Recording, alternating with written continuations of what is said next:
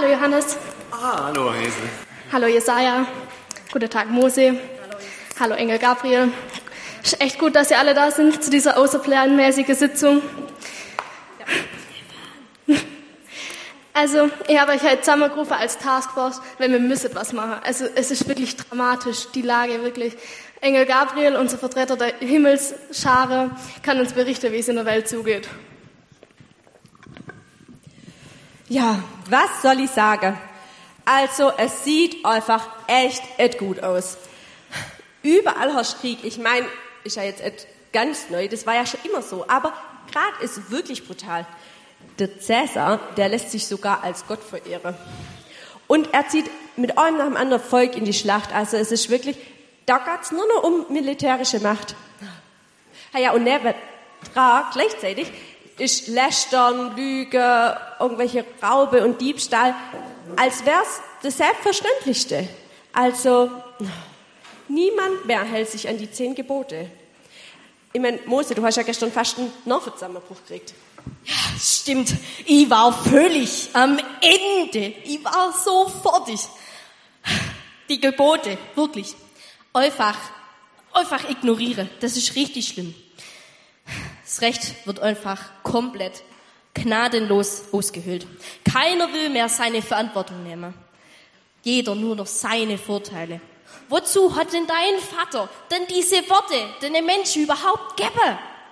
Das sind, das sind doch Hilfe für die Menschen. Mensch, das ist so, ah. Und dann denke ich mir so, das sind doch Gottes Worte. Die sind doch aus Liebe gegeben. Euch zugute, euch, ihr Menschen. Und sie schieben sich so nah, dass ihnen halt passt.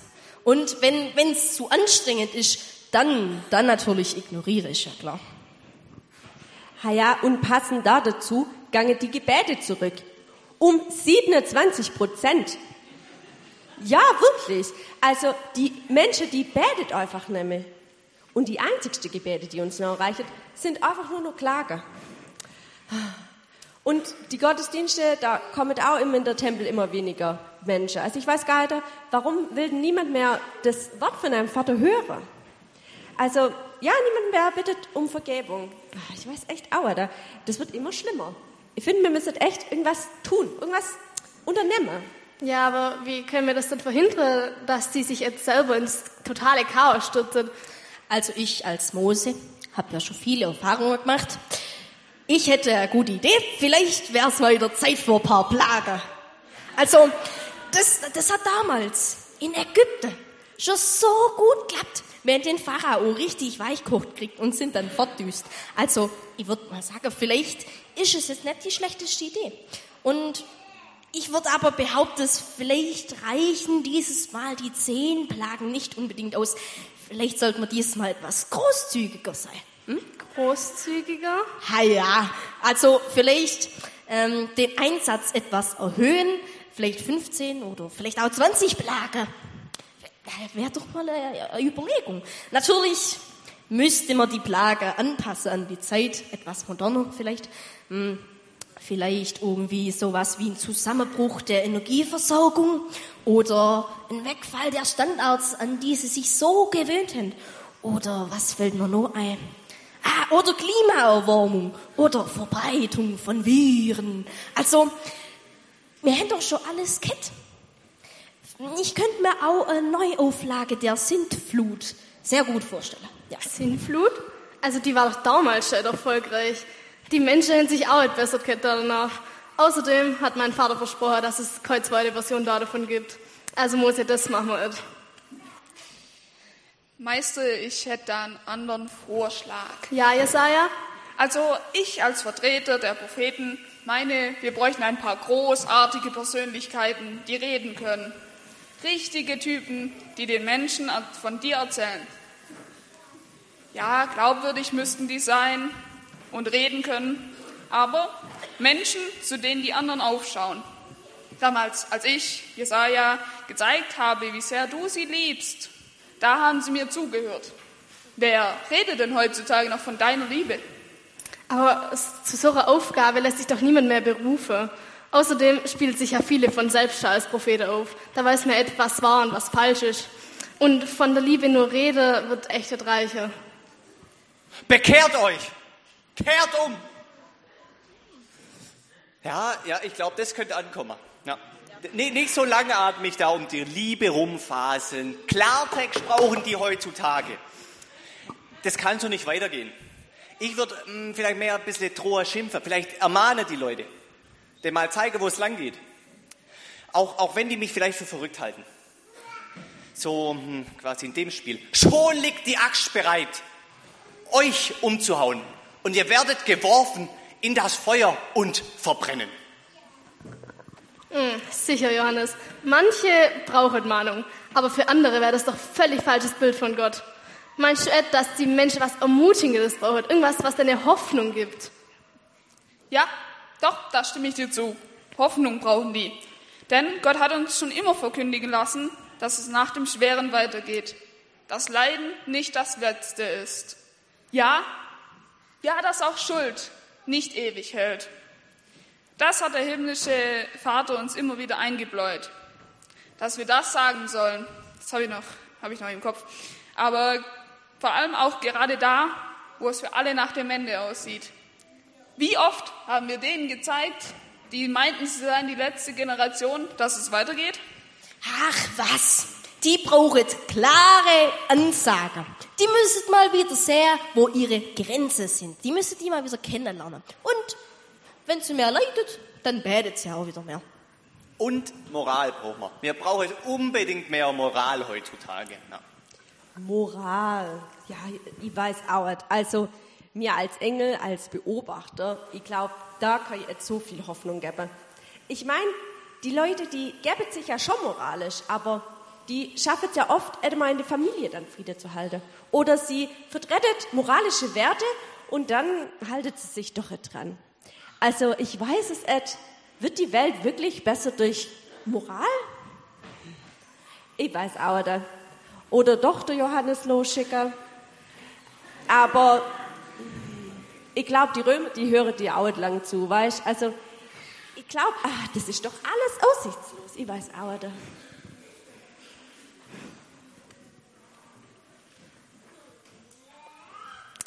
Dann gehe ich selbst. Bist du deppert. Was? Du? Ja, ich werde Ihnen zeigen, ähm, wie Gott ist. Sie werden auf mich hören und mir glauben. Denn ich bin wie mein Vater. Gott. Ich, ich glaube, das wird nicht gut gehen. Glaub mir, das nimmt ein böses Ende, Jesus. Sie werden nicht freundlich zu dir sein. Vielleicht verstoßen sie dich sogar.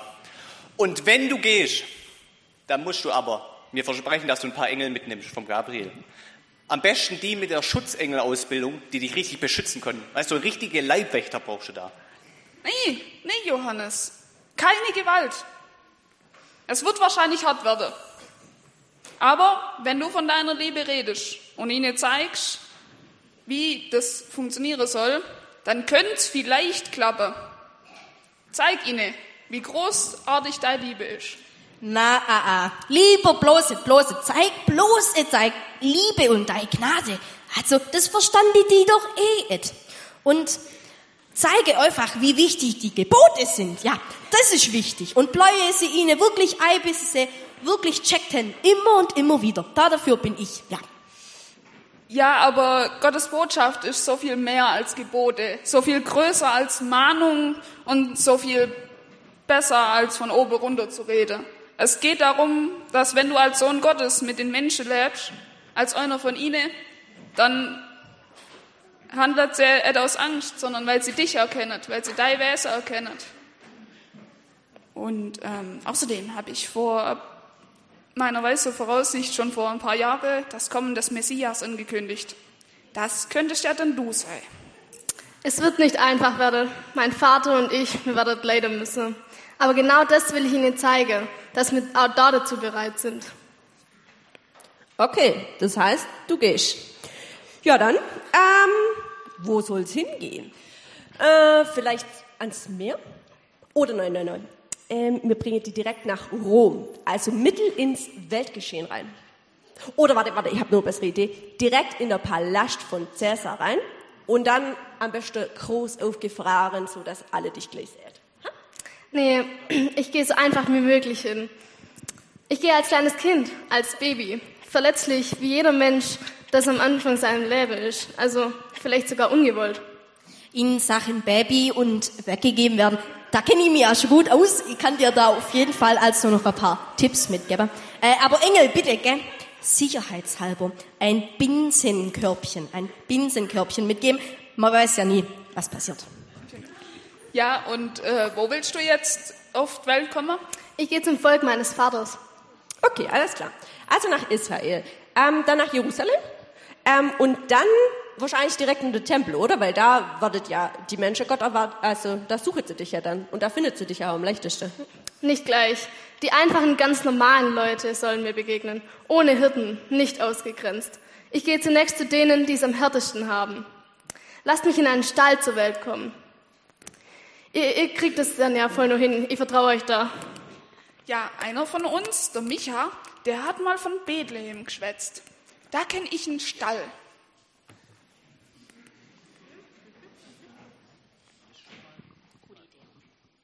Das ist gut. Ähm, dann haben wir Wohnage, einen Stall, okay. Oh, und um die Eltern, da kümmere ich mich auch noch. Da habe ich erst wirklich eine ganz sympathische Familie kennengelernt. Das ist ein junges Ehepaar. Ich glaube, die heißt Miriam, Maria, irgendwie so. Ich kläre das mal nochmal ab, aber ich kümmere mich drum. Ah, das ist super. Das läuft. Ja, aber vergiss nicht, auch einen Chor zusammenzustellen und probt schon mal.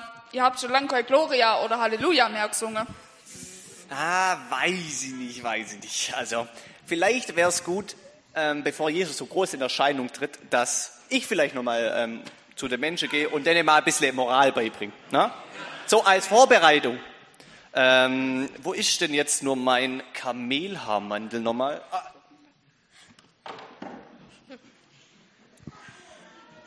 Also dieses Spektakel, das muss ich wohl mir wirklich mal angucken. Vielleicht lässt sich ja noch ein Termin ausmachen mit Jesus. Vielleicht irgendwie auf einem Berg oder so.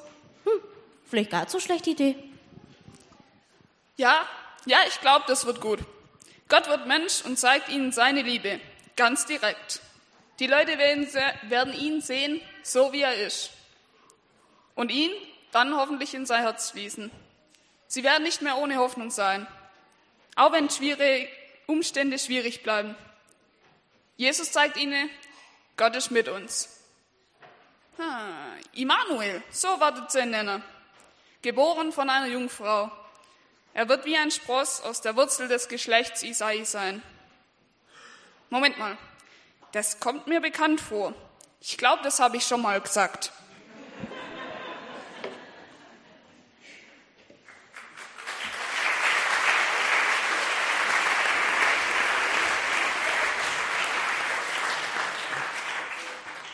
Tatsächlich, er hat es schon mal gesagt, der Jesaja, gell? in Jesaja 7 kann man das nachlesen. Immanuel nennen sie ihn. Das Hebräisch ist Hebräisch und heißt auf Deutsch Gott mit uns. Aber ob er damals schon geahnt hat, was er da geschrieben hat oder was er da verkündet hat, Gott mit uns. Gott mit den Menschen. Das, was die da besprochen haben, da war ja die Meinung erstmal, wo Jesus entschieden hat, dass er als Gott zu den Menschen geht, oh, tu's besser nicht. Geh da besser nicht hin. Das ist, glaube kein guter Ort für dich, um da hinzugehen. So haben wir es gerade gehört bei der himmlischen Taskforce. Und manchmal hört man so einen Satz auch von Eltern zum Beispiel. Die sagen ihren Kindern manchmal auch, oh, da gehst besser nicht hin. Oder Freunde, die einem sagen, geh besser nicht dahin, das ist nicht so angenehm, das tut dir nicht gut. Solche Sätze hört man manchmal von Menschen, die um einen besorgt sind. Jesus entscheidet sich trotzdem. Gott kommt zur Welt. Gott wird Mensch. Vielleicht ist es für uns an Weihnachten schon so normal, das zu hören, dass man sich nochmal überlegen muss, was das eigentlich bedeutet. Gott wird Mensch. Gott entscheidet sich, selber in die Welt zu gehen. In eine Welt, wo es nicht leicht ist, wo es nicht einfach ist, wo die Umstände schwierig sind. Da geht er hin. Es ist jetzt nicht so, dass er zum ersten Mal sich Gott um die Menschen kümmert. Also wir haben ja gehört, was er schon alles unternommen hat, Gott. Er hat schon durch die ganzen Zeiten immer wieder reagiert, hat auf sich aufmerksam gemacht, wollte die Menschen auch, wollte den Menschen zeigen, dass er da ist, dass er sich kümmert, dass er auch, dass sie auch wieder zu ihm zurückfinden. Aber jetzt, jetzt kommt was ganz Neues. Das ist ein neues Level, was Gott hier aufschlägt, dass er nämlich selber Mensch wird. Gott kommt selber zu den Menschen. Das ist viel mehr als alles, was vorher war. In die Bedrohungen hinein, in die Gefahren hinein, in das Leiden hinein, in alles das geht er hinein und wird Mensch und setzt sich all dem aus, mit den ganzen Konsequenzen, die das Menschwerden für ihn hat. Mit Schmerz, mit Leid, mit allem, was dazugehört. Er hat selber auf sich genommen, was Menschen hier tragen und aushalten müssen. Und zwar gar nicht mal die privilegierten Menschen, sondern die, die es am schwersten haben. In diese Welt ist er hineingekommen, in einem kleinen Stall in Bethlehem geboren, bei denen, die ihn am meisten brauchen. Eigentlich passt es nicht zu Gott. Eigentlich war damals schon die Gottesvorstellung, und es ist heute übrigens ganz oft auch noch so, dass Gott einer ist, der über den Dingen schwebt. Gott ist immer irgendwie größer, Gott ist irgendwie manchmal auch weit weg. Und klar, er kann manchmal einwirken auf die Welt. Das hat man damals auch schon gedacht. Auch schon in anderen Gottesvorstellungen gab es das. Also die Römer haben auch ihre Götter gehabt und Ägypter und die haben alle Götter gehabt, die schon einwirken aufs Leben der Menschen. Aber dass einer selber Mensch wird, das gab es noch nie. Das passt eigentlich nicht zu der Vorstellung, die man von Gott hat, dass ein vollkommener Gott sich unvollkommen macht und menschlich wird. Und heutzutage Vielleicht hat man dies, dieses Denken irgendwo tief drin auch noch. Also wenn jemand meint, dass Gott sich raushält aus dem Elend der Welt, dann wird er Schwierigkeiten haben zu glauben, dass Jesus wirklich Gott ist. Wenn jemand meint, Gott ist einer, der sich zurückzieht in den Himmel oder sonst wohin, weil ihm die Welt zu anstrengend oder zu schwer ist, der wird in Jesus kaum Gott finden können. Und umgekehrt kann man es genauso sagen. Wer nicht in Jesus den menschgewordenen Gott sieht, für den wird Gott immer irgendwie fernbleiben, distanziert bleiben, unbeteiligt bleiben. Und das macht diese Weihnachtsgeschichte, dieses Erlebnis von Bethlehem so revolutionär. Weil da was passiert, was ganz neu, was uns herausfordert, ganz neu zu denken. Gott wird Mensch. Er kommt in die unheile Welt. Liebe Gemeinde, wenn wir heute in diese Welt schauen, und gucken, wie die Welt heute ist, dann hätten wir, wenn heute die, himmlische Taskforce heute tagen würde, dann wird sie wahrscheinlich ganz ähnliche Dinge auf, den Tisch legen wie damals. Da könnte man auch sagen, es gibt Krieg, es gibt Unheil, Menschen gehen gegeneinander vor, es gibt die Stimmung in den, im Lande ist schwierig, es gibt viel Unsicherheit, es gibt viel Leid. Immer weniger Fragen nach Gott, immer mehr meinen, man muss es selber regeln, die Dinge der Welt selber hinkriegen. Umso wichtiger ist, dass wir heute auch diese Botschaft hören, auch heute kommt Gott in die Welt. Wenn wir von Bethlehem erzählen, dann ist es zwar eine Geschichte, auf die wir zurückblicken, aber wenn wir heute Weihnachten feiern, dann machen wir nicht nur einen Geschichtsunterricht und schauen uns nicht nur eine Geschichte an, die vor 2000 Jahren mal passiert ist, sondern auch heute kommt Gott in die Welt. Das machen wir uns bewusst. Wenn uns das klar wird, dann wird auch heute Weihnachten. Wenn wir Gott auch heute in diese Welt kommen lassen. Gott kommt auch heute zu den Menschen die nicht mehr wissen, wie sie das Leben regeln sollen, weil ihnen das Notwendigste im Leben vielleicht zu teuer wird. Gott kommt auch heute zu den Menschen, die sich streiten, wo man sich nicht freut auf die familiären Tage und auf das Miteinander. Er kommt zu denen, die in den Krankenhäusern liegen. Er kommt zu denen, die in den Schützengräben liegen. Er kommt zu denen, die in der Ukraine frieren. Gott kommt heute zu denen, die in Russland Angst haben, wo es mit ihrem Land hingeht oder was ihre Regierung noch alles macht.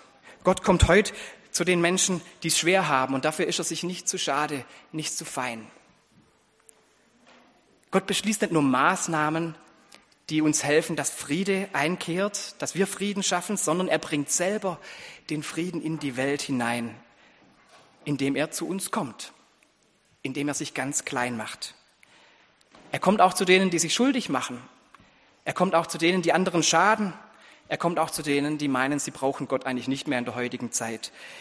Er ist nicht beleidigt oder resigniert, sondern er kommt. Das ist die Botschaft für Weihnachten heute.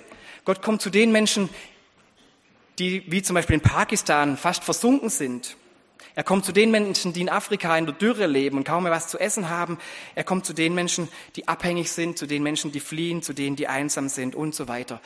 Zu all dem kommt Gott. Das ist die Weihnachtsbotschaft. Und deshalb ist es keine, keine historische Veranstaltung, die wir heute haben, kein Rückblick, sondern eine ganz aktuelle Geschichte, weil Gott auch heute kommt. Ist vielleicht manchmal schwer vorstellbar, weil man dann denkt, dann muss doch alles anders werden. Aber ist damals alles anders geworden in Bethlehem? Es hat sich nicht von heute auf morgen alles geändert. Selbst die, die gehofft haben, dass der Messias kommt und die Römer aus dem Land vertreibt, die mussten lernen, dass erstmal die Umstände die gleiche bleiben. Und trotzdem war es anders, weil Gott mit ihnen da war, in diesen Umständen, weil sie ihn gefunden haben im ganz einfachen ihres Lebens und im schweren ihres Lebens. So kommt Gott. Und vielleicht müssen wir uns heute wieder neu bewusst machen, dass Gott auch zu dir kommt. Zu jedem, der hier sitzt, zu jedem, der zu Hause zuschaut, zu jedem von uns. Er kommt zu dir heute. Und er braucht, um bei dir anzukommen, macht er nicht noch mal, schickt er dir nicht noch mehr, mehr Plagen oder mehr Gebote, dass du dann in völliger Verzweiflung nach ihm rufst. Vermutlich schickt er dir heute auch keine Engelslegionen, die dich so aus der Bahn werfen, dass du heute Abend gar nicht mehr weißt, was da heute passiert ist. Und Propheten, naja, heutzutage, da lässt man sich ungern von Autoritäten kritisieren oder ermahnen. Nee, Gott kommt anders. Er kommt so, wie er damals in Bethlehem gekommen ist. So kommt er zu dir. Unscheinbar. Vielleicht ins Kleine. In das, wo du in deinem Leben ihn ankommen lässt, wo du ihn findest. Das, wo in deinem Leben ist wie eine Futterkrippe oder wie ein Stall. Vielleicht kommt er zu dir heute in einem Lied, das wir heute singen, das in was, etwas in dir auslöst. Es kann für dich wie so eine Futterkrippe sein.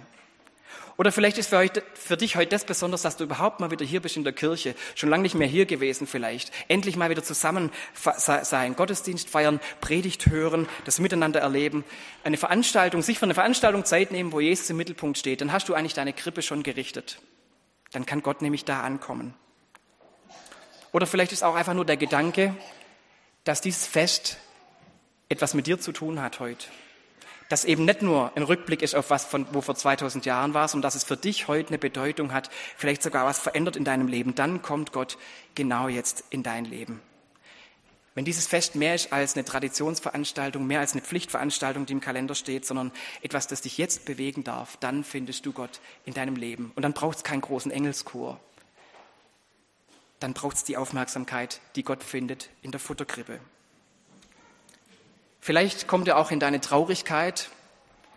Wenn man jemand verloren hat in, in diesem Jahr und der diesmal an Weihnachten nicht mehr da ist, dann ist es schwer, das an Weihnachten zu erleben. Aber dann legt er sich in deine vollgeweinten Taschentücher hinein und in die ganzen Fragezeichen, die du mitbringst, wie in dein Futtertrog. Er ist da in deinem Leben heute. Weißt du, wenn man so eine himmlische Taskforce einrichten würde, nur für dein Leben, und wenn diese fünf Kameraden zusammensitzen würden und mal dein Leben anschauen würden, ich weiß nicht, was, sie da so, was die Engel da so berichten würden, wie es da so aussieht in deinem Leben, wie es dir da so geht. Ich weiß auch nicht, was für Maßnahmen sie diskutieren würden, was da am besten passt. Aber ich kann da eins sagen, dass Jesus auch dann entscheiden würde und sagen würde, ich gehe selber hin. Ich will selber in diesem Leben ankommen. Ich will da gefunden werden, im ganz Kleinen. Kannst du diese Szene ja selber mal für dich ausmalen. Aber dann vergiss es nicht, dass Jesus sagt, okay, und ich komme zu dir, ganz persönlich. So wird Weihnachten für dich ein Fest. So wird Weihnachten für dich ganz persönlich. Feier doch dieses Jahr Weihnachten mal so, dass du sagst, so wie damals Jesus in, die, in Bethlehem in die Welt gekommen ist, so wie er uns damals angefangen hat zu zeigen, wie sehr Gott diese Welt liebt. Und zwar nicht durch Ermahnung und nicht durch was Großes, sondern einfach nur, dass er da war, dass er Mensch geworden ist. So kann ich das in meinem Leben auch feiern in dem, was mich gerade beschäftigt, in dem, was mich gerade plagt, da kann ich Jesus finden. Und dann hör diese Botschaft, dass Gott da ist und suche ihn, so wie die Hirten ihn gesucht haben. Und dann kann ich dir versprechen, du wirst ihn finden. Weihnachten macht uns eins klar, Gott kommt höchstpersönlich in diese Welt.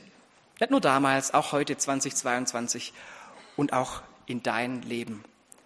Amen.